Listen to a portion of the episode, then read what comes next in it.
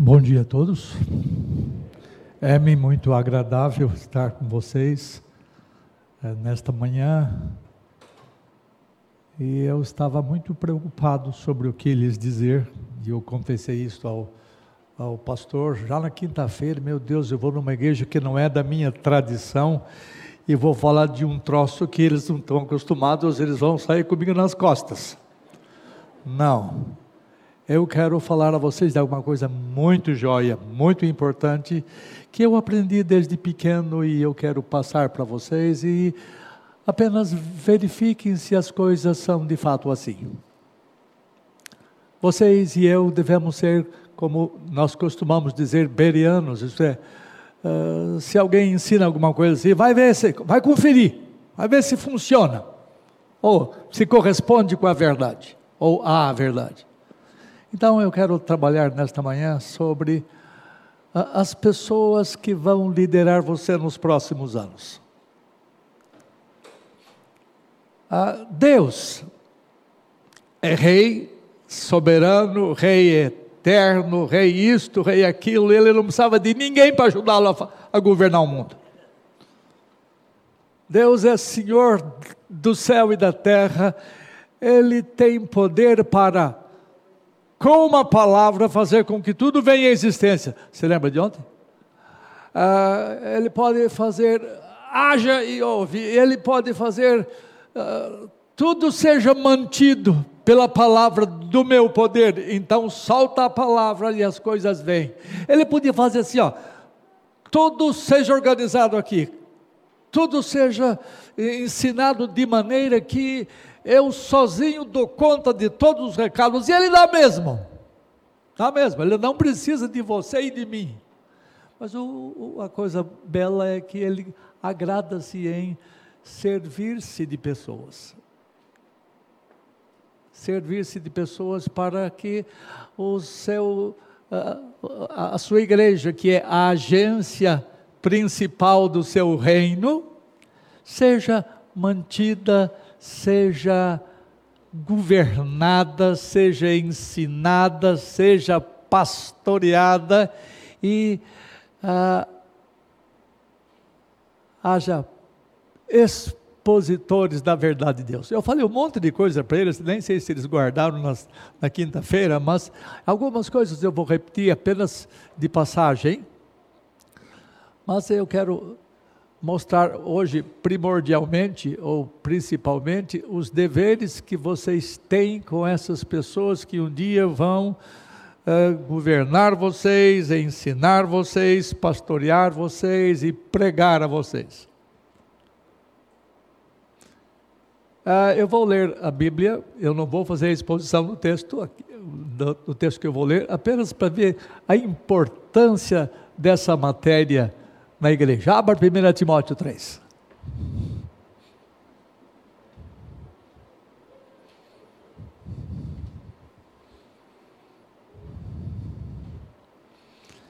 Primeiro Timóteo 3 diz assim: Fiel é a palavra. Se alguém aspira, deseja, anela o episcopado, eu vou mostrar daqui a pouquinho que episcopado é a mesma coisa que presbiterato. Se alguém anela o episcopado, excelente obra almeja. Aí começa a exigência divina para os caras que vão governar vocês. Eu vou repetir várias vezes. Os caras que vão ensinar vocês, que vão ah, pastorear vocês, que vão pregar a vocês. E eu não vou tratar dessas características, mas eu quero só mostrar como a Bíblia é muito séria com isto. É necessário, portanto, não é opção. É necessário, portanto, que o bispo ou presbítero seja irrepreensível. Ninguém pode botar o dedão na cara dele acusando de qualquer coisa. Isso aqui está sério. Eu me lembro quando eu era menino, na igreja que eu cresci, havia várias pessoas que eram referência para nós. E se alguém vinha da cidade, de uma firma, falava: Olha, pastor, eu quero um homem honesto para trabalhar. Ó, Pega esse cara aí que é batata. Perfeito. Homens de referência, homens contra ninguém tem indignidade nenhuma que dizer. Homens limpos, homens decentes. Eu estou falando aqui homens, mas é, é genérico, tá?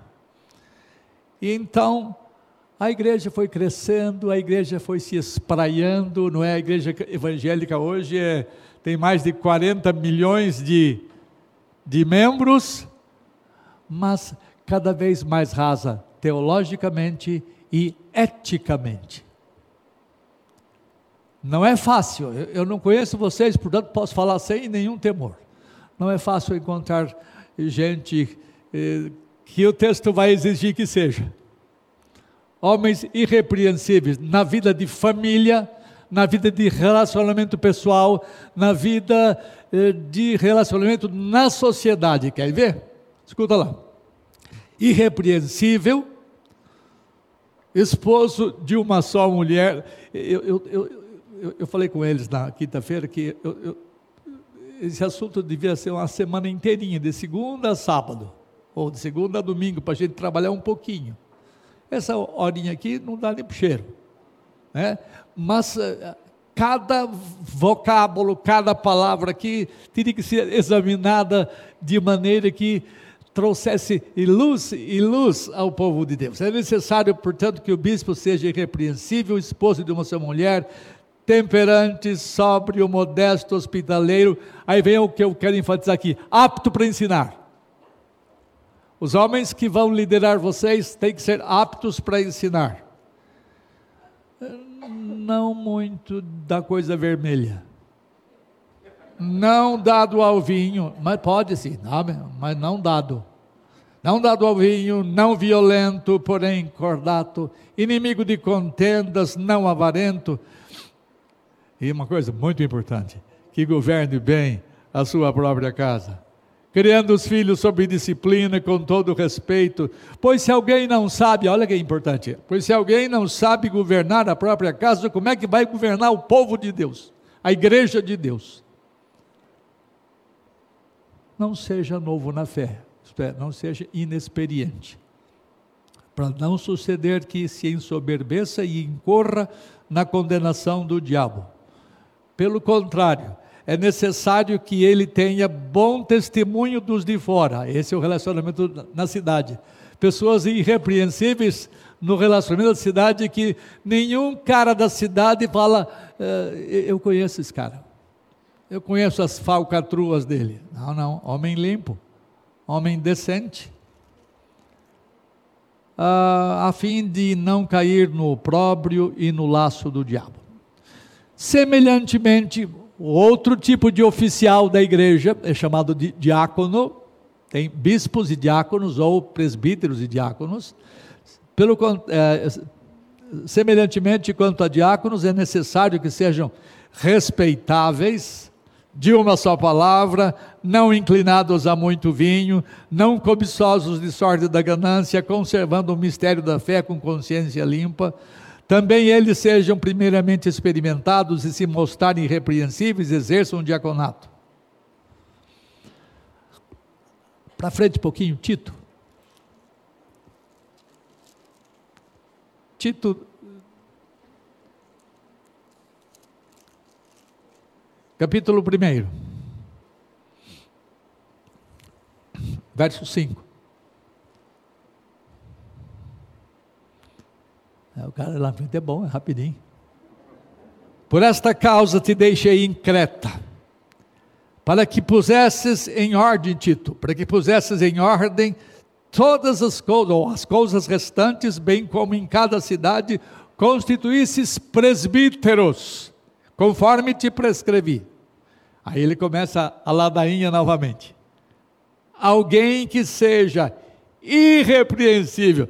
Dizer, Paulo é, é, consistente, o que ele ensina ao, ao Tim, ele ensina ao Tito. Irrepreensível, marido de uma só mulher, e ele coloca umas coisinhas diferentes aqui. Que tenha filhos crentes que não são acusados de dissolução, nem são insubordinados, porque é indispensável que o bispo, veja como é que aparece, que palavra que aparece uh, no verso 5? Presbíteros, e aqui no verso uh, 7, porque é indispensável que o bispo seja irrepreensível. Essas duas palavras são usadas intercambiavelmente, tá certo? É importante que vocês entendam isto. Porque senão a gente liga com a igreja católica romana, que vira um Deus nos acuda, não é? é? que a palavra bispo, dentro da tradição da igreja da maioria, tomou uma outra conotação. É aquele que está por cima de todo mundo, é aquele que dá ordem para todo mundo. Você sabe que na tradição uh, romana, não, ninguém elege ninguém, ninguém escolhe ninguém, é, tudo vem de cima para baixo. Se viesse de Deus, não tem problema nenhum, mas vem do tal do bispo. E nós não somos episcopais. Eu sou presbiteriano, vocês são independentes, Uh, são outra forma de governo, mas presbítero todo mundo tem que ter. Esse, esse, é o ponto nosso. Todo mundo tem que ter. Da igreja de Cristo tinha que ter. Uh, porque é indispensável que o bispo seja irrepreensível, como despenseiro de Deus, não arrogante, não irascível, não dado ao vinho, nem violento, nem cobiçoso de torpe ganância. Antes hospitaleiro, amigo do bem, sóbrio, justo, piedoso, que tenha domínio de si, apegado à palavra fiel, que é segundo a doutrina, de modo que tenha o poder tanto para exortar pelo reto ensino, como convencer os que contradizem. Pastor, não é fácil arranjar homem desse, desse naipe, homens dessa jaiz, não é fácil. E eu vou falar a vocês porque vocês vão ter que ter sabedoria, vão ter que ter prudência, sensatez e conhecimento destas verdades da Escritura para poder eh, escolher homens. Eu não sei qual vai ser o processo que vocês vão fazer isso, mas escolher homens que sejam, estejam em liderança sobre vocês. Homens dos quais poderia dizer assim, homens dos quais este mundo não é digno. Está difícil não é? Mas nós nós temos um Deus que cuida da igreja e nós temos que pedir a Deus que Deus nos dê homens desse quilate, homens limpos, tá?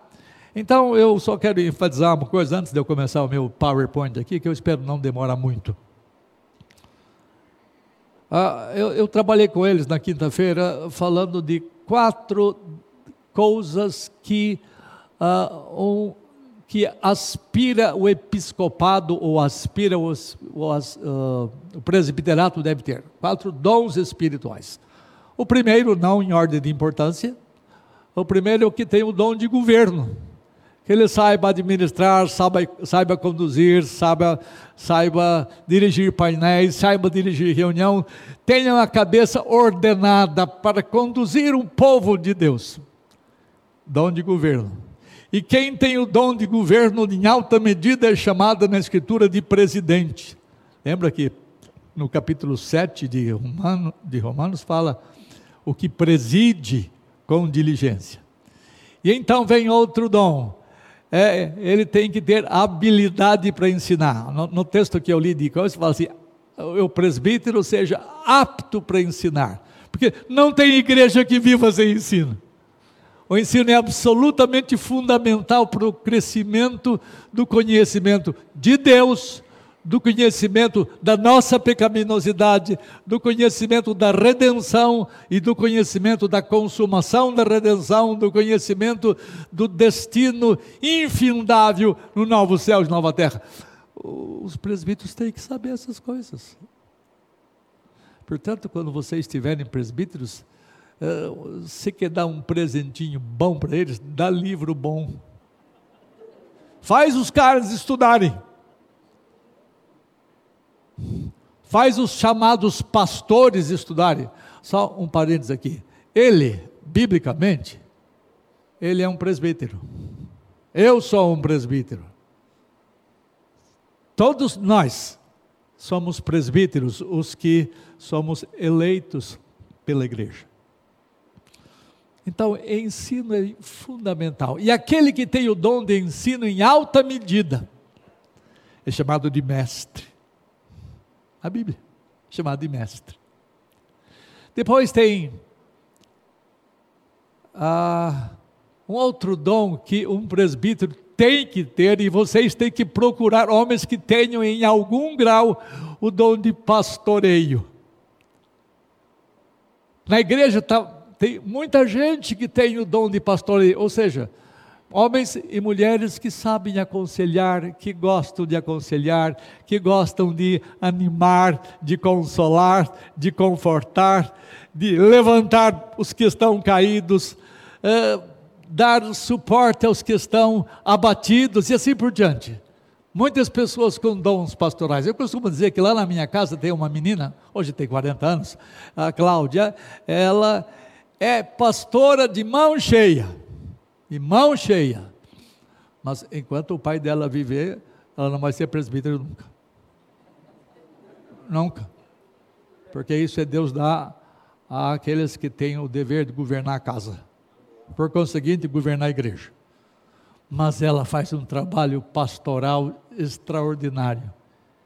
É possível que haja entre vocês pessoas que nunca venham a ser presbíteros, mas que podem ajudar a pastorear a igreja, assim como pessoas que venham a ensinar na igreja, ensinar crianças, ensinar adolescentes e moços e assim por diante. Você não precisa ser um oficial da igreja para eh, exercer dons espirituais. Você pode exercer dons conforme Deus concedeu a você. Servir uns aos outros, cada um conforme o dom que recebeu.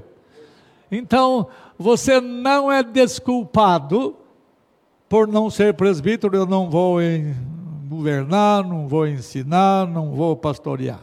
Façam isto. Procure Pega, enquanto o velho dá conta, pede para ele ajudar vocês a ver como é que a gente pode pastorear alguém. Ele pode ajudar vocês, ele é pastor por muitos anos. Eu, eu não conheço, eu conheci na quinta-feira. E eu acho que ele é pastor, porque para aguentar 48 anos numa igreja. Então, irmãos, mais uma coisa, quem aspira, quem deseja ser presbítero, eu espero que haja homens aqui na igreja que tenham essa, esse gosto. Eu gostaria de ser um presbítero que saiba, vamos lá? Governar, ensinar, pastorear. Agora o último. Que saiba de alguma forma expor a verdade de Deus, saiba pregar nem todo mundo tem a mesma dotação.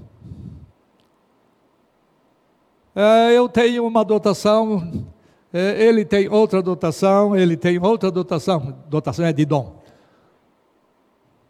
Um é melhor nisso, outro é melhor naquilo, mas todos nós temos que ter em algum grau esses quatro dons espirituais para aspirar o presbiterato.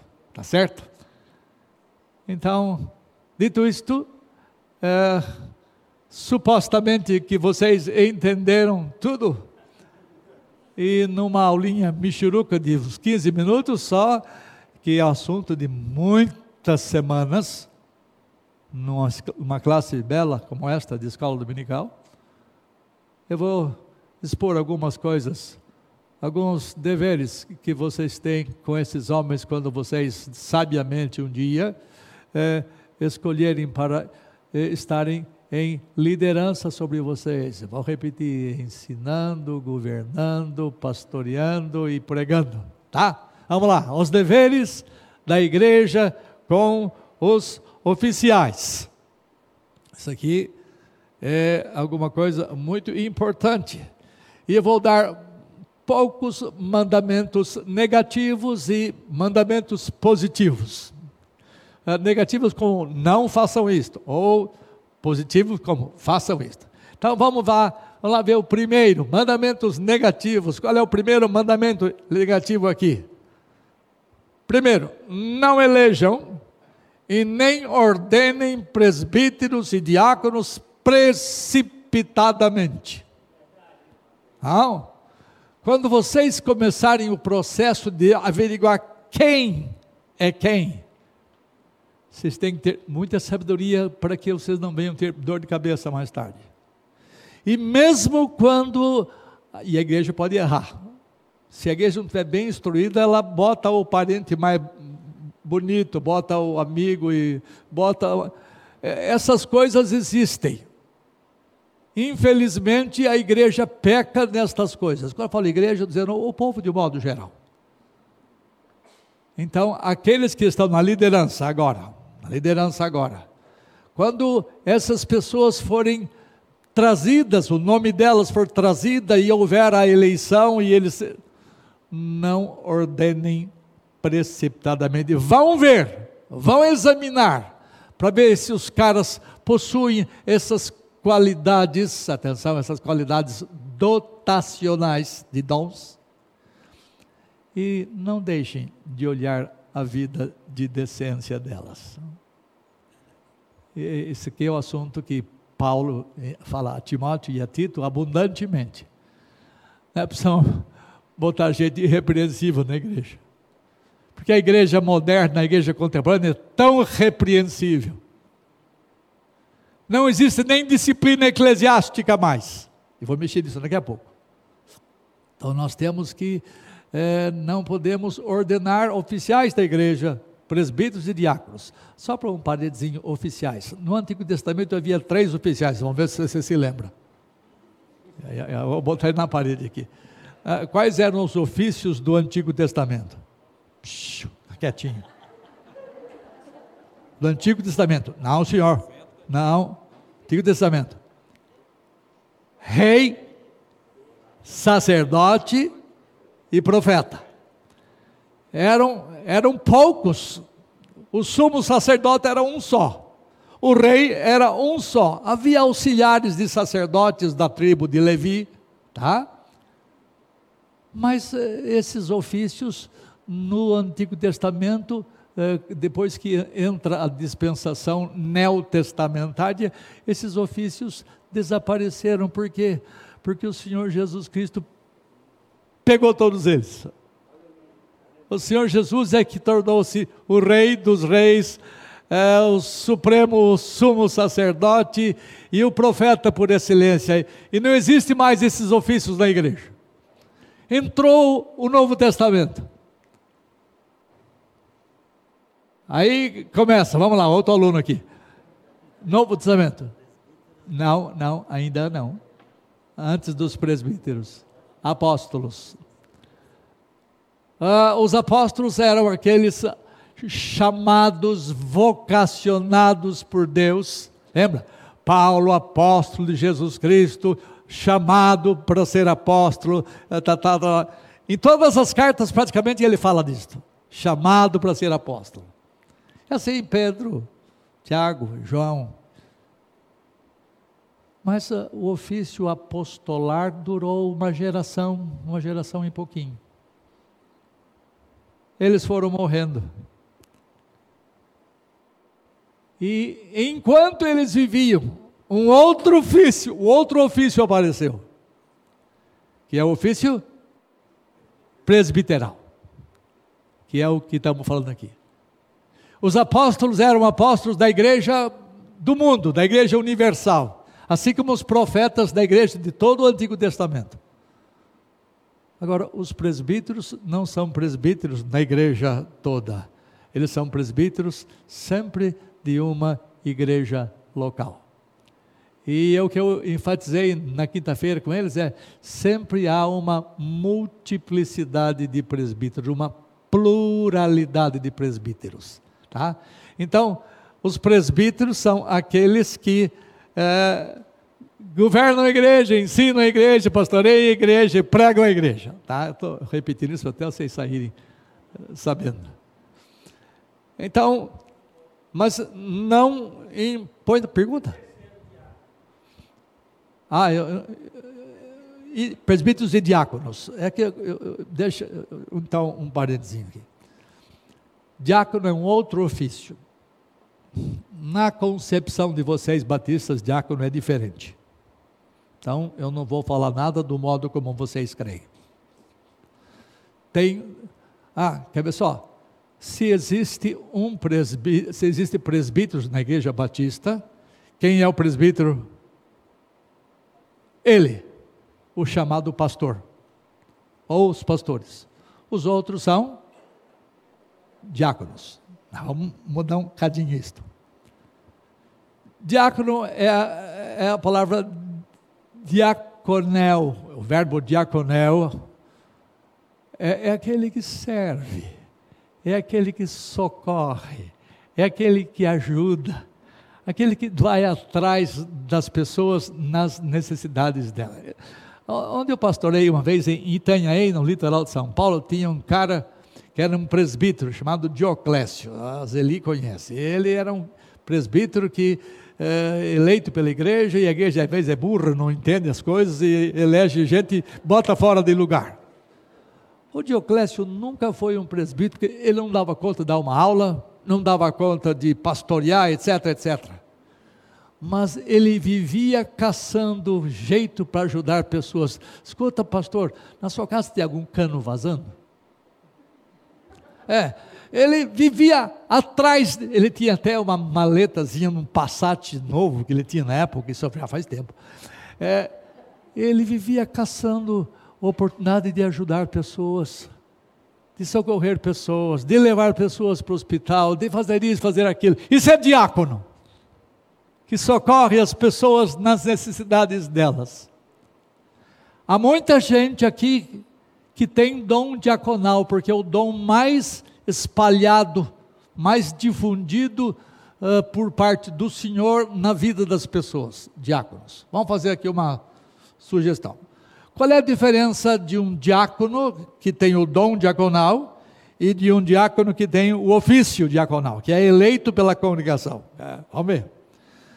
Uh, vamos supor que o senhor tenha o dom diaconal, eu não te conheço. E o senhor gosta de ajudar pessoas, você está o tempo todo prestando serviço. Tem homens e mulheres aos montes na igreja com isso, porque se você não tem dom nenhum, você está no lugar errado. Porque todo crente tem dom. É uma pena que na igreja essas coisas não sejam ensinadas devidamente.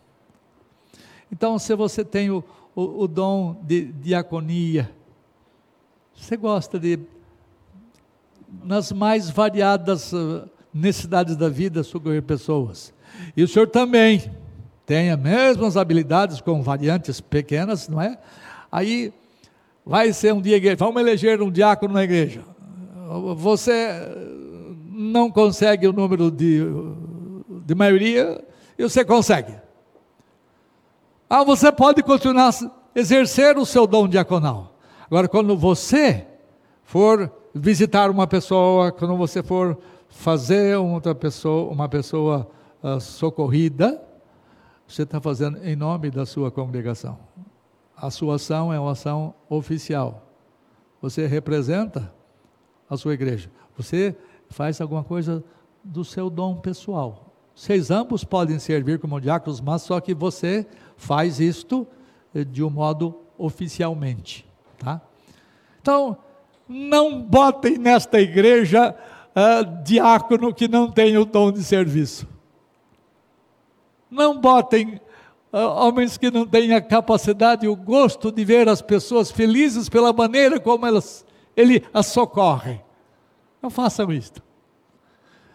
Daqui a pouco eu vou mostrar eh, como é que a gente deve fazer num outro ponto pela frente. Então, ponham os caras certos nos lugares certos.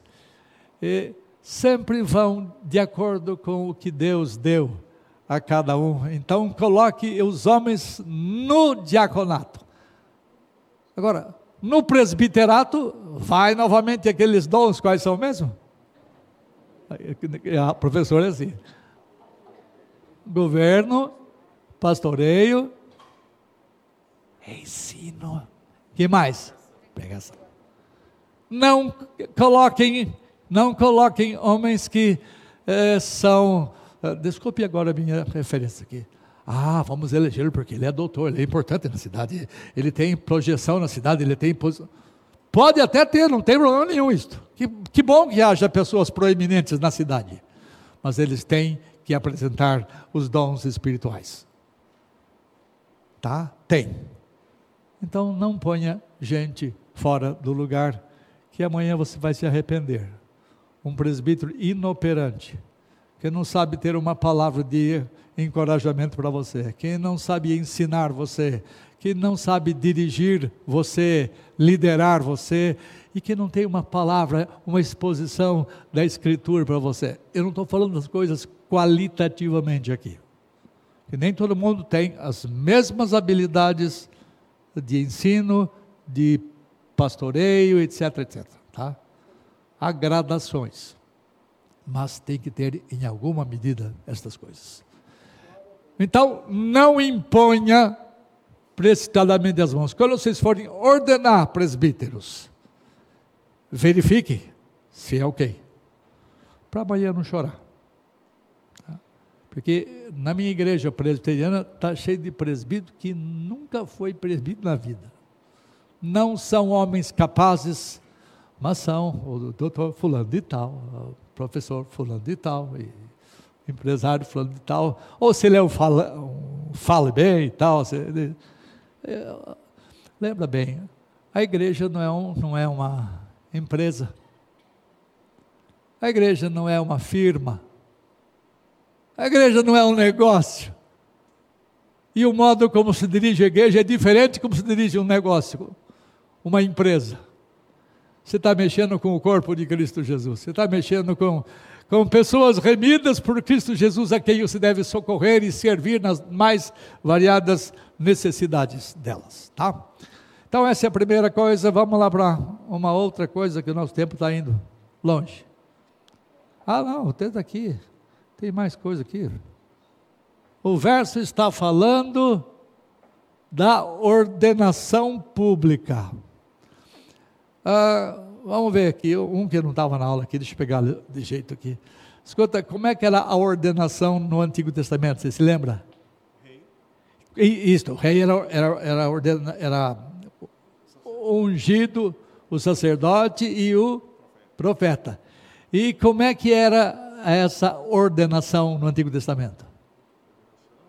Rapaz, é um negócio melecado. Lembra? O óleo que desce sobre.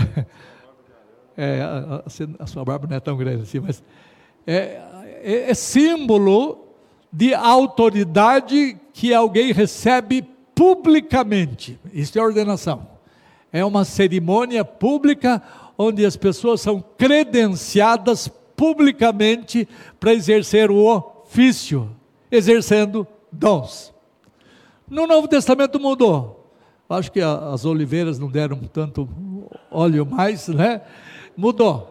Aí ficou sendo uma outra coisa, a imposição de mãos, que é a ideia de um passar para o outro a autoridade. E geralmente quem ordena são presbíteros. Quando vocês começarem a ter presbíteros aqui, você, mas nós não temos presbítero para ordenar presbítero. Então, traga de uma igreja onde tem e façam isso, porque é, é, o presbítero que ordena. Vai aparecer mais tarde aqui, tá bom? Então, é, a ninguém expõe, impõe as precisamente as mãos. E o verso está falando de uma ordenação precipitada, pecaminosa. Nós temos que ter cuidado uh, para que essa nossa imprudência não traga mal-estar para a vida da igreja. Olha o texto. Não te tornes cúmplices dos pecados de outrem. Se você é, participou da eleição e você. É, é delicado isso. É, você sabe que aquele fulano tem uma vida suja. Faça o que tem de fazer, procure quem de direito Fala, eu conheço e eu sei, tá? Não se torne cúmplice. Cúmplice você se torna quando você sabe e você não faz nada para solucionar. Então, não imponhas precipitadamente as mãos, nem te tornes cúmplices nos pecados de outrem. O assunto é longo, mas eu tenho que andar. A segunda coisa, número dois, isto, não façam acusação leviana contra os presbíteros. Olha o que diz o texto. Não aceites denúncia contra presbítero. Não venham fofocar. Quando vocês vierem trazer alguma coisa contra alguém que seja verdadeiro, traz testemunhas. Porque você está brincando com um líder da igreja, você está brincando com alguém que está à frente, alguém que está na liderança. Então nós temos que ter muito cuidado. Ah, no sistema congregacional, isso pode acontecer com muito mais facilidade. Cuidem para vocês não ah, aceitar denúncias contra presbítero levianamente. Certamente existem pessoas infiéis isto é, presbíteros que não é, exercem devidamente as suas funções presbiterais. São pessoas que não cuidam de si mesmas. Lembra falando a presbíteros, Paulo fala assim: tem cuidado de ti mesmo. Isto é, cuide da sua vida. Ao invés de ficar só cuidando dos outros. Limpe a sua vida. Então, quando eles não cuidam de si mesmos, eles não são capazes de cuidar devidamente do rebanho de Deus. O cuidado de si mesmos e o cuidado do rebanho são coisas que têm que andar juntos. E quando eles não fazem isto, eles são passíveis de acusação por parte das ovelhas. E a ovelha não pode ser omissa nisto. Agora, não faça fofoca, pelo amor de Deus. Não tenta derrubar um cara que você não elegeu. Não tenta derrubar um cara que você não concorda que ele esteja lá. Traga testemunhas, um, um, um julgamento sério, oficial, decente. A igreja precisa ser limpa da impureza de seus ministros, da falta de correção no ministério. Não façam isso levianamente. Você não pode acusar presbíteros apenas por ouvir rumores. Primeiramente, não dê ouvidos a rumores. Verifique se há fundamento. Se alguém chega assim, ó, eu ouvi falar que o fulano é, é, é, é, é você já sabe onde ele vai chegar. Não ouça o que a pessoa diz.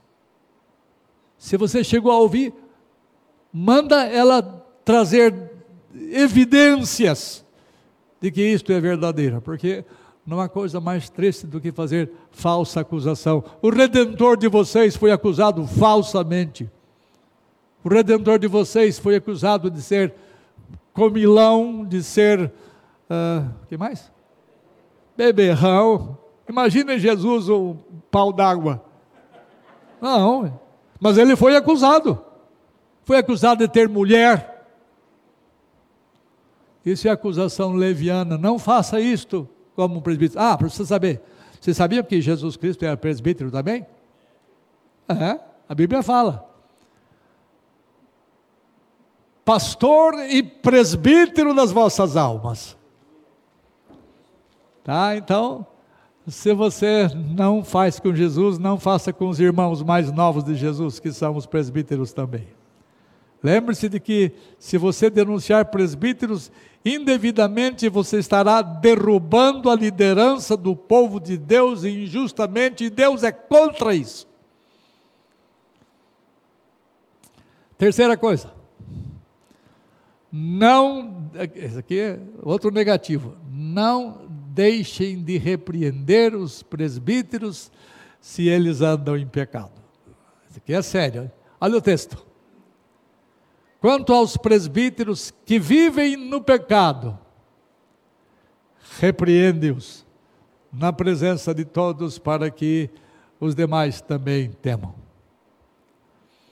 Eu conheci na minha vida pastoral um monte de presbíteros que não foram repreendidos de pessoas que sabiam, de esposas que sabiam, de famílias que sabiam, de amigos que sabiam, e até de colegas de presbiterato que sabiam, mas calaram-se porque é melhor ser politicamente correto do que criar caso. Não, não, o texto fala: não deixe de repreender. Vocês sabem que na Igreja Batista tem, na Igreja Presbiteriana tem, no lugar, pastores que são os presbíteros que caem em desgraça, caem em pecado, caem em miséria, porque não foram advertidos devidamente, não foram censurados devidamente antes de ele cair em desgraça. E eu tenho alguns famosos na minha igreja que pintaram e bordaram, mas só foi descoberto por todo mundo depois. Se há caras que Satanás quer derrubar é a liderança da igreja. Satanás, porque se derrubam um crente comum, tá, dói, faz mal, estraga a vida da família. Mas se derrubam o, reverendo ali, o pastor ali, eu aqui, aí dá um forrobodó. Porque atinge toda a comunidade. Então, não uh, quanto aos presbíteros que vivem no pecado, e tem presbítero que vive em pecado, e nós temos que acordar para isto. Ele pode, atenção, ele pode ensinar bem, ele pode pregar bem, ele pode pastorear direitinho, ele pode governar direitinho, mas ele não é irrepreensível. Ele não cuida bem da sua família. Ele não vive bem na sociedade. E você tem que, e disse Paulo para o Timóteo, você tem que repreender esses caras. Eles não podem ficar pintando e bordando sem ninguém botar a mão neles. Esse é um dever nosso. E, e a gente tem que fazer isso com, com, com jeito, com amor, com cuidado. Veja a razão da repreensão. Quanto aos que vivem no pecado. Uma das razões pelas quais o rebanho de Cristo não é abençoado como devia ou como poderia, é o pecado daqueles que estão na liderança. E há muita liderança em pecado na igreja de Deus de nossa geração. Então, não existe outra razão para a repreensão dos presbíteros senão os pecados deles. E aqueles que não cuidam de si mesmos, nem cuidam do rebanho de Deus, devem ser é, repreendidos. Veja o modo da repreensão. Quanto aos que vivem em pecado, repreende-os na presença de todos. Quando os pecados deles se tornam públicos, eles têm que ser publicamente repreendidos. Não é a regra geral isto. Se eu pego um, um irmão, eu fico sabendo que ele é relapso na sua vida moral, ou outra coisa qualquer, eu tenho que obedecer os, os, os mandamentos de, de Jesus, não é? Tem que chegar, falar com ele. Você ia falar alguma coisa? Eu, você perguntou se me botou na saia justa. Ele perguntou aqui, na presença dos vídeos ou de toda a igreja. É, eu, eu acho que primordialmente pastoralmente, é, todos os presbíteros. Se eles, se eles, se esse presbítero faltoso ouvir, fecha ali. Mas se ele mantém é, renitente, se ele se mantém, como é que é a palavra? rebelde, aí bota ele a vergonha da igreja. Mas é uma coisa que tem que ter muito cuidado. No sistema de governo de vocês, isso pode acontecer, e se não for feito com cuidado, o estrago é maior. Mas que tem que repreender, tem. Nem que seja para que ele vá embora. Mas a igreja tem que saber do que acontece àquele que é é, pecador, daquele que traz vergonha à igreja. Tá?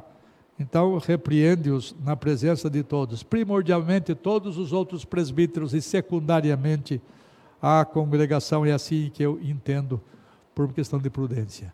Eh, veja o objetivo da repreensão: para que os outros também temam.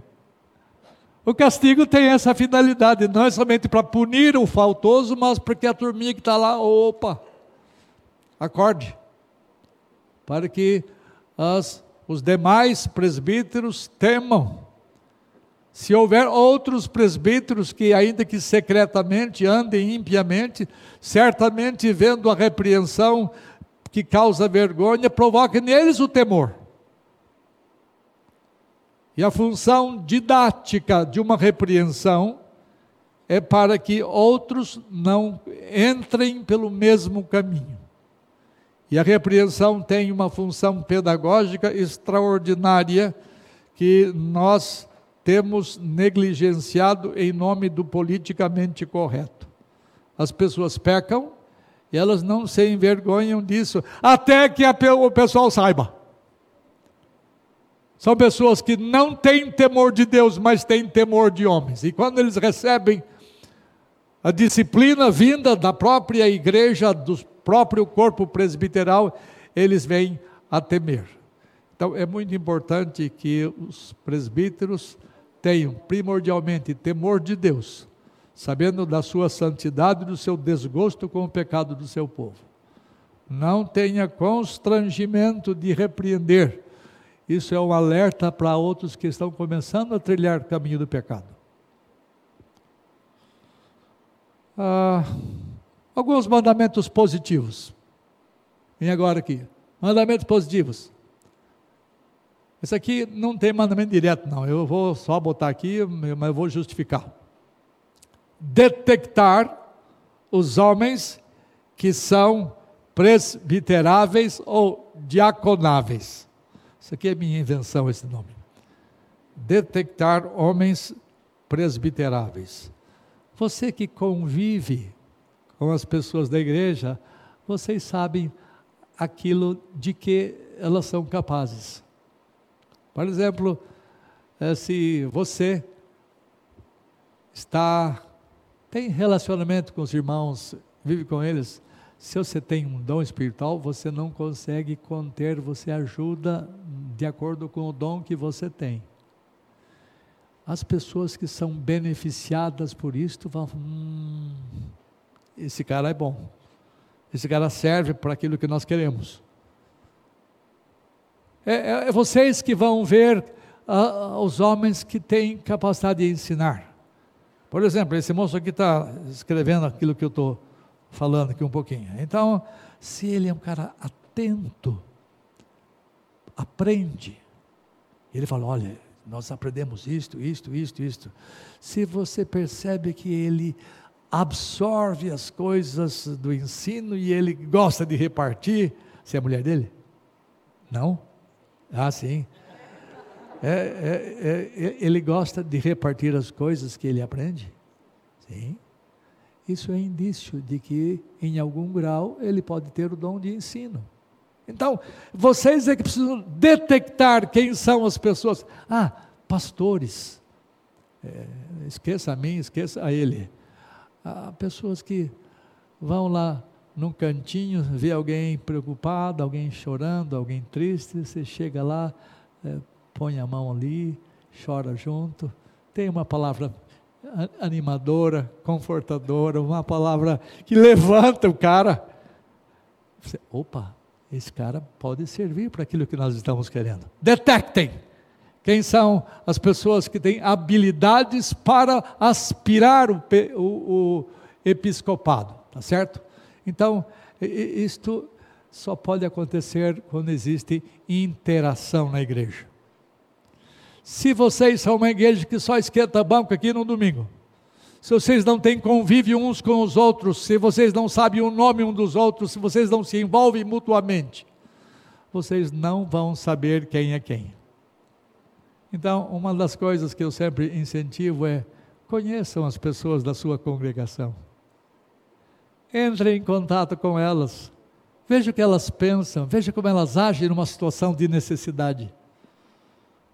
Isso é muito é, fundamental para que a gente possa ter elementos a fim de é, escolher pessoas detectáveis, né? É, é, é, a igreja que detecta. Olha lá, outro slide. Ah, é, é, é mesmo. É a igreja que detecta os que podem ser presbíteros. Veja só, ah, na, na época ah, que Lucas escreve no capítulo 6 de Atos, estava havendo uma, uma, uma coisa injusta. Tinha uma turma de crentes de origem grega que estavam sendo esquecidas na distribuição da, da, dos, de alimentos. Olha, olha só, era uma igrejinha pequena em Jerusalém, mas tinha grego, tinha judeu, e a turminha de judeu dava mais. Uh, protegia os judeus e os gentios ficavam chupando o dedo. Então, os apóstolos, deixa eu ler aqui, todo, para vocês entenderem.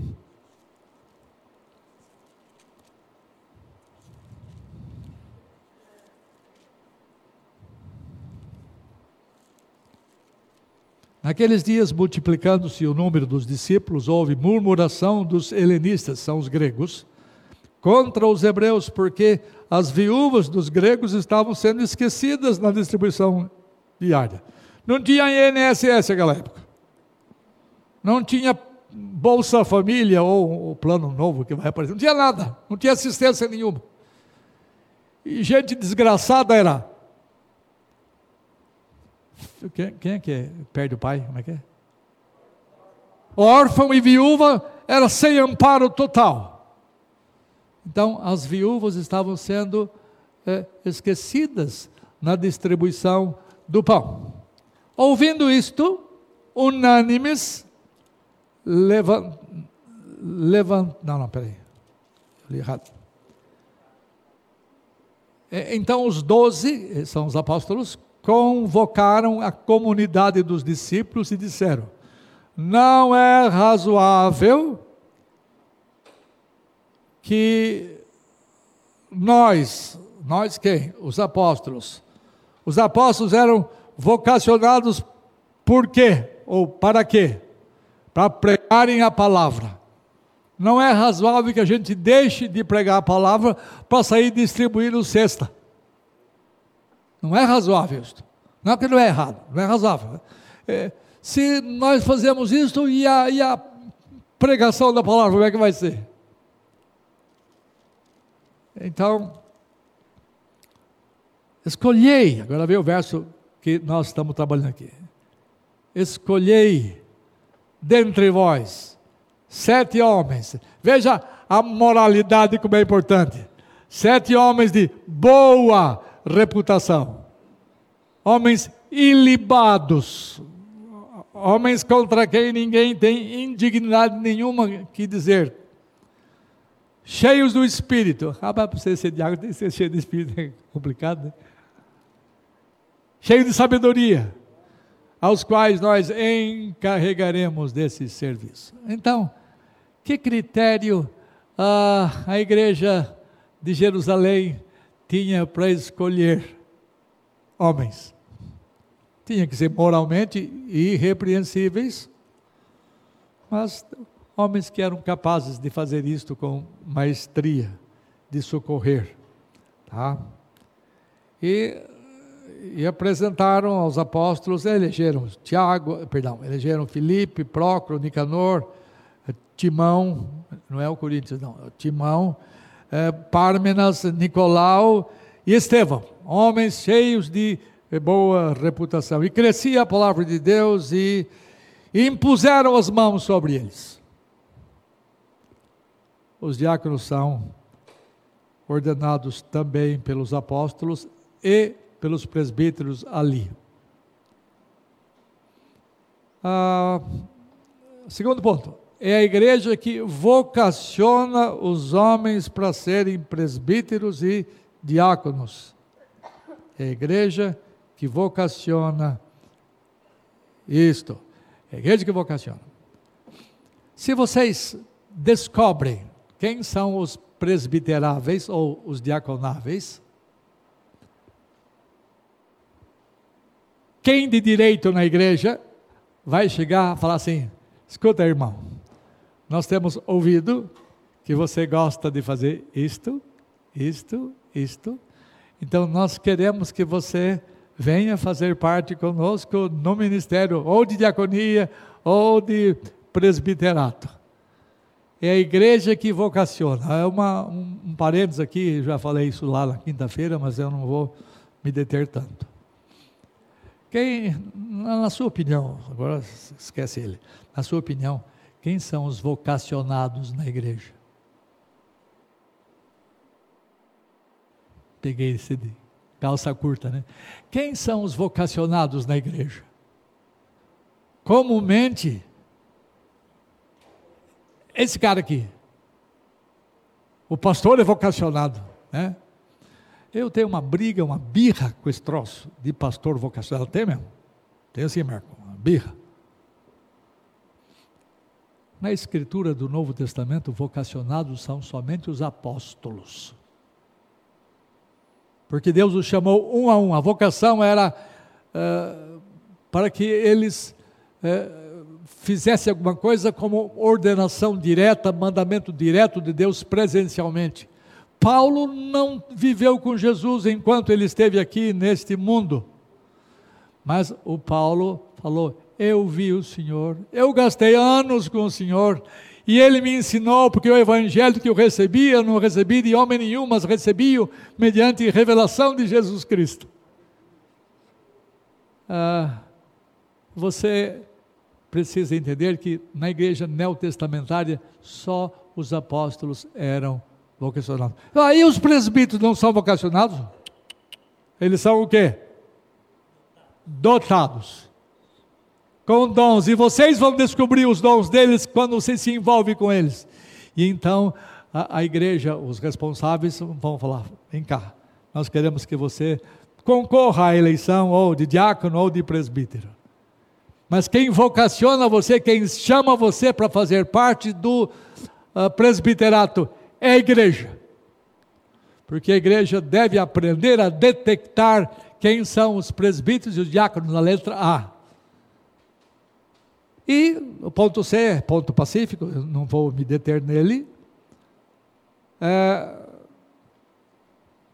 é a igreja que elege. Quanto ao modo de eleição, é alguma coisa que vocês vão decidir amanhã. Tá? É a igreja que elege os presbíteros e diáconos através das suas assembleias. Ah, letra D. É a igreja que ordena os presbíteros e diáconos através do corpo presbiteral. Isso aqui é outro assunto que a gente tem que discutir um dia. Tá? É, eu me lembro até hoje do dia da imposição das mãos. É um dia muito gostoso, muito belo, onde a gente recebe ah, o ofício com a responsabilidade de servir ao povo de Deus.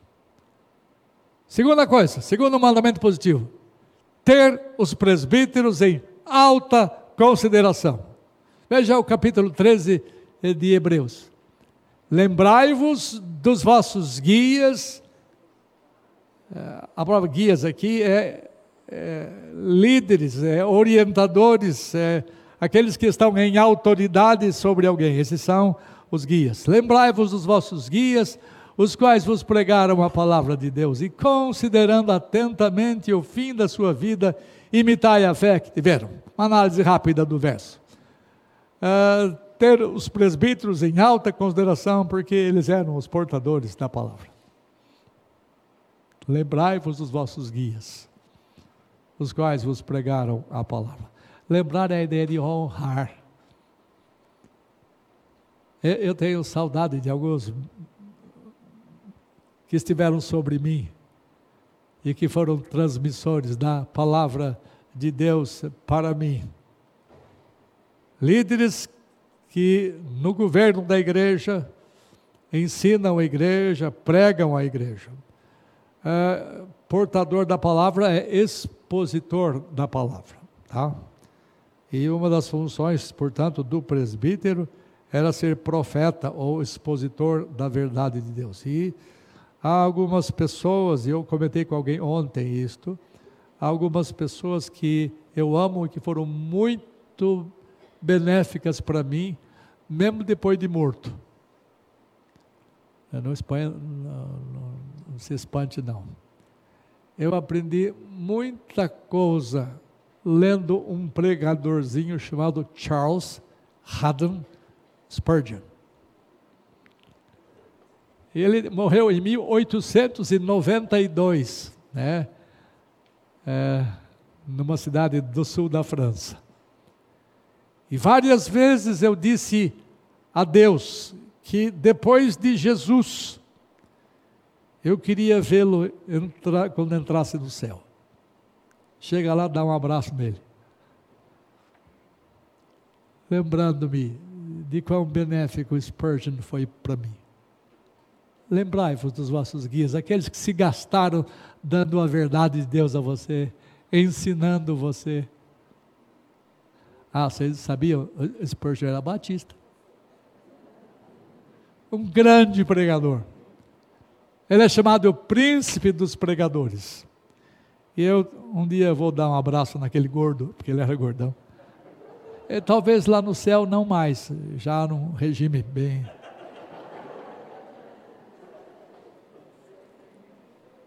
Veja o segundo ponto. Por que, que eu, eu devo ter em alta consideração? Porque eles chegaram lá. Isto é, eles alcançaram o alvo. Olha o texto fala. E considerando atentamente o fim da vida deles. Você deve ter em alta conta esses homens que trouxeram a palavra a vocês, homens que ensinaram vocês, homens que pastorearam vocês, homens que estiveram em liderança sobre vocês. Alguns deles já morreram e já alcançaram a coroa da vida. Eles chegaram no cume do seu ministério. Os alvos deles foram atingidos enquanto viveram aqui. Pois pondere atentamente sobre as coisas da vida deles e veja quão gratificante foi o fim deles, quando os ministros de Deus se vão do nosso meio. Ele estava cantando a bola de manhã, né? Quando os ministros se vão do nosso meio, podemos ver quantas vezes Deus os usou para nos servirem. Quantas vezes. E o fim deles é um fim de plena realização. E veja, o texto fala: lembrai-vos de vossos guias, considerando atentamente. E mais um ponto aqui, ponto 3. Porque eles eram dignos de serem imitados. Imitai a fé que tiveram. Cara, a, coisa é, pesa sobre nós. Você e eu e outros presbíteros aqui, ou presbiteráveis aqui, nós temos que viver de tal forma que a turma que vem atrás nos siga. Isso que é sério. Não é só ser um grande expositor, né? um cara que fala assim, esse, nada de guru, nada de guru. Mas homens que deem razão para os outros virem atrás imitando. Precisamos de gente assim na igreja de Deus. Precisamos de gente é, com essa é, decência, líderes que lideram com sabedoria, com inteligência ensinam, com uh, vivacidade expõem a palavra e com o coração cheio de ternura pastoreiam. Ah, mais um texto, ponto 3. Eu estou terminando, tá? Obedecer, a igreja deve ser obedecer e ser submissa aos presbíteros, tá? Olha o texto aqui de também de Hebreus.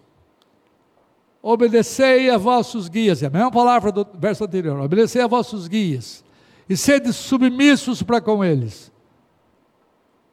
porque eles velam por vossas almas, como quem deve prestar contas, para que façam isso com alegria e não gemendo, porque isto não aproveita a vós outros. A mesma palavra, egumenos, para guias. Então vamos analisar rapidamente. Vejam as razões da obediência e da submissão. Porque eles velam por vossas almas. E esse velar pelas almas é, pode ser na, nos quatro dons espirituais. Mas aqui eu vou enfatizar o pastoreio. Quem cuida da gente é pastor. Quem vela por nossa vida espiritual é pastor. Quem nos levanta é quem tem dons pastorais. Quem nos fortalece, quem nos anima, quem nos consola. Gente, como a gente pega amor a esses caras? Eu comentei com vocês lá na quinta-feira, eu tive um pastor é, que tinha o dom de governo, assim, tinha o dom de ensino, assim, tinha o dom de, de governo, assim, mas tinha o dom de pastoreio, assim. No dia em que eu fui convidado para o culto de jubilação dele, eu falei para ele, chamava-se Samuel José de Paula. Falei assim para ele assim, reverendo, posso ser honesto com o senhor? Pode. Eu não lembro de nenhum sermão assim que o senhor fez que me chacoalhou, que me bagunçou.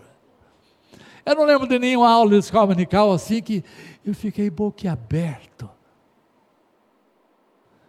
Mas ele já estava com 78 anos por aí, na, na sua faixa.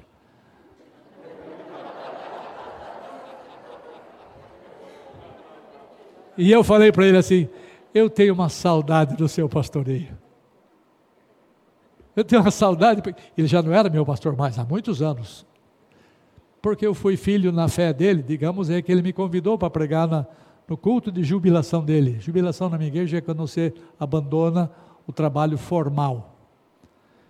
E a, a igreja chorou, porque a igreja que ouviu aquilo é a igreja que ele tinha pastoreado algumas vezes. Reverendo Samuel estava em todas, ele chegava com você na alegria, ele chegava com você na tristeza, em qualquer necessidade ele estava lá, ele era bom no que fazia, era um pastor de, de quatro costados. A gente tem saudade de gente assim na igreja. Eu vi alguém comentando, eu, eu, eu o, o, e-mail da minha mulher ontem, vi ela lendo assim, aí eu estou com saudade de encontrar alguém para poder falar.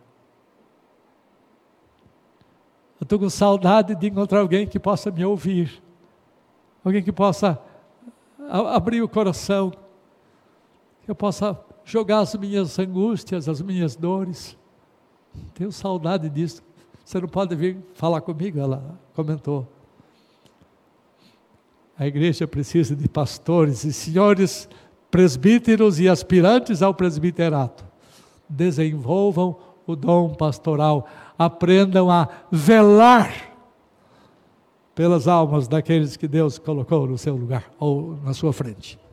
Porque os presbíteros, segunda razão, pela qual você precisa obedecer e submeter-se aos presbíteros, porque os presbíteros têm que prestar conta a Deus. Isso aqui, que é, aqui é pesada, a tarefa é pesada para nós. Traz benefícios a, aos crentes, traz gozos, traz saudade aos crentes, mas é, nós vamos ter que dar conta a Deus das almas que Ele botou sob nosso cuidado. Essa é uma coisa ignorada por muitos pastores, por muitos presbíteros. E Deus nos confiou um rebanho. E nós temos que cuidar deles. Nós vamos dar conta para Deus. Quando chegarmos diante do Supremo Pastor e Bispo de vossas almas, é, nós temos que prestar conta. Ah, veja o propósito para haver obediência e submissão. Para que os presbíteros ou os guias façam isso com alegria e não gemendo.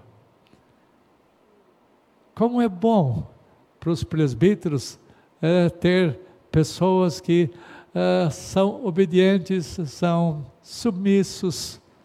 Porque coisa terrível você trabalhar com gente rebelde e a igreja de Deus tem um monte de gente assim. E você tem que velar para essa porcaria. Tem que velar por elas. Só que quando você vela por gente rebelde, o que, que acontece? Você faz gemendo. É duro o trabalho ah, do presbítero, do guia espiritual, quando é, há pessoas questionadoras, rebeldes, irreverentes, desobedientes, torna o trabalho presbiteral muito suado, muito dolorido, né? Ah, e a coisa boa é fazer isso com alegria e não gemendo. Portanto, sejam submissos, sejam dóceis com seus presbíteros, tá? Um ponto final aqui. Veja a razão da obediência e da submissão para os crentes.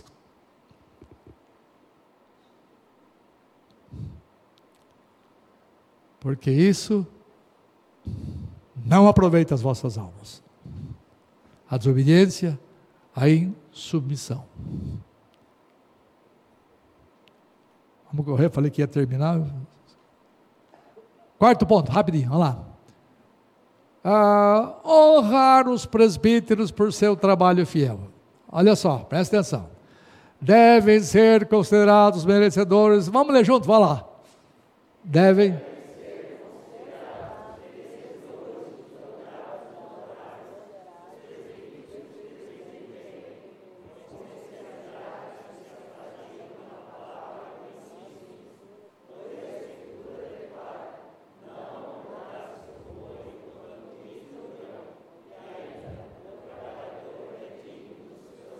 Isto. É, essa honra, é, ela tem alguns significados.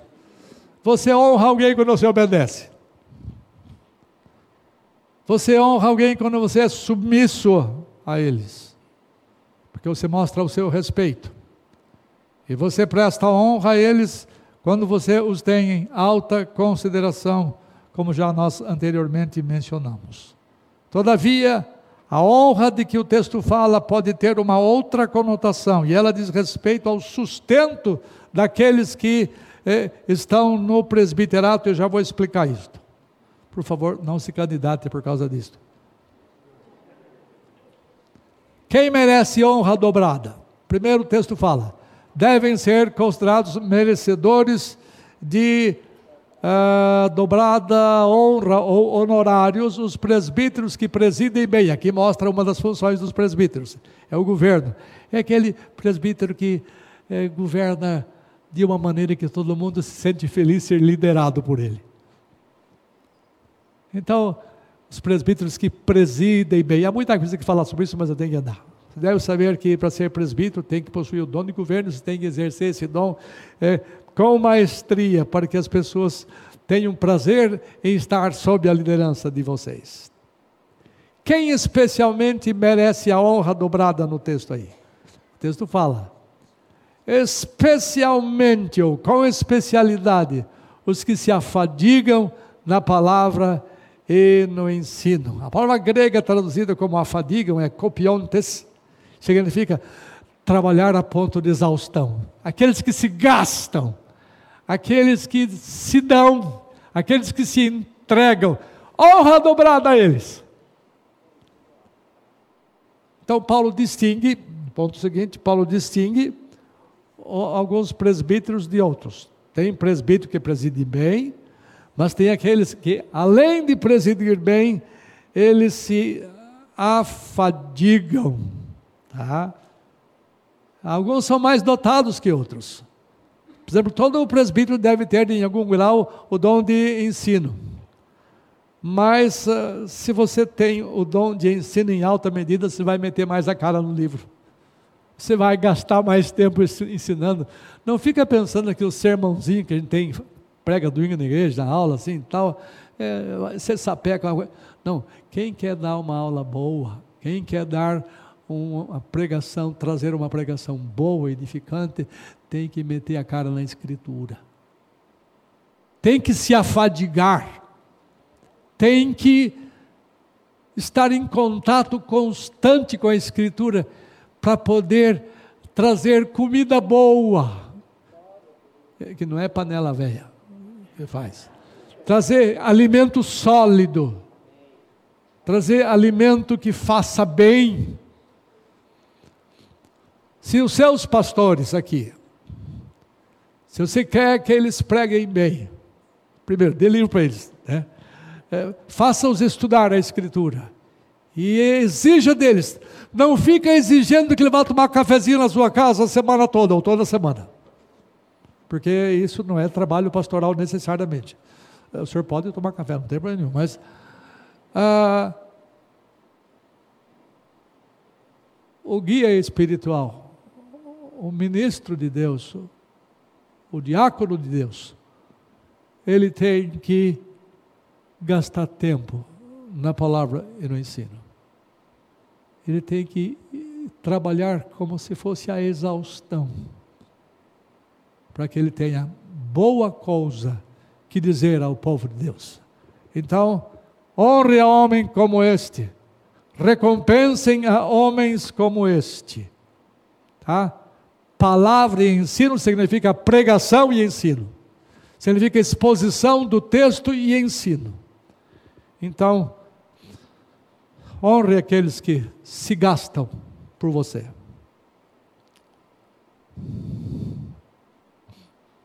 E veja a base bíblica, ponto 4. Veja a base bíblica para essa honra dobrada.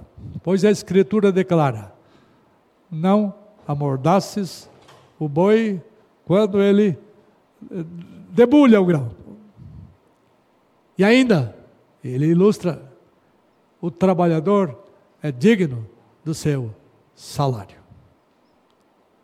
As pessoas que se afadigam na palavra e no ensino são pessoas é, dignas de honra dobrada. Em última, eu vou terminar agora.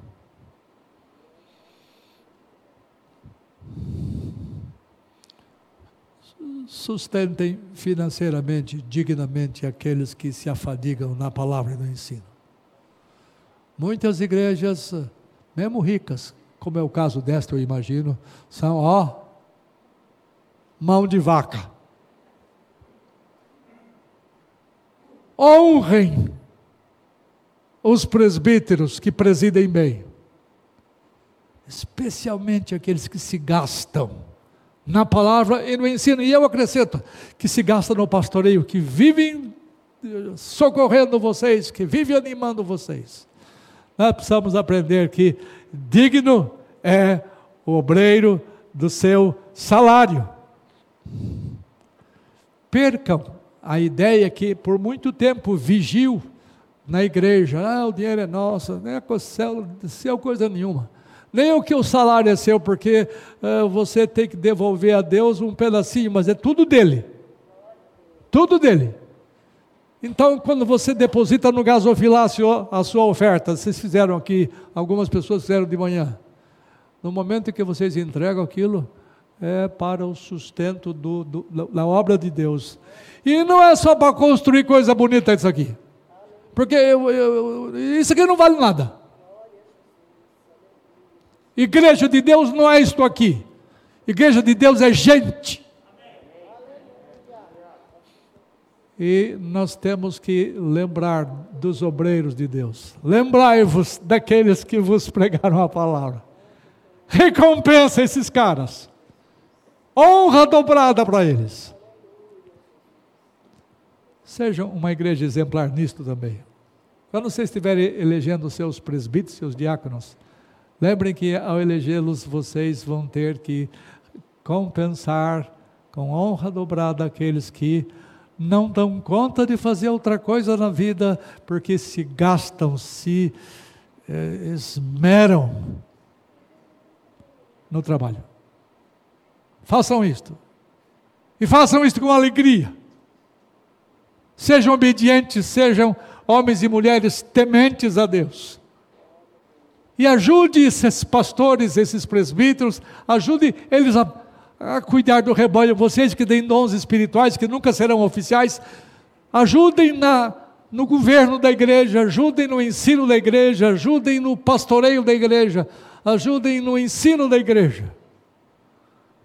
E a PIB daqui de Londrina será muito mais melhor. Desculpe português. Será muito melhor quando a igreja estiver envolvida no ministério da palavra. Porque todos vocês, em algum grau, são ministros de Cristo Jesus. Portanto, sirvam uns aos outros, cada um conforme o dom que recebeu de Deus. Seja Deus gracioso com vocês e os abençoe. E faça com que uh, o rosto de vocês resplandeça. E vocês reflitam a glória de Cristo Jesus. Deus abençoe. Amém.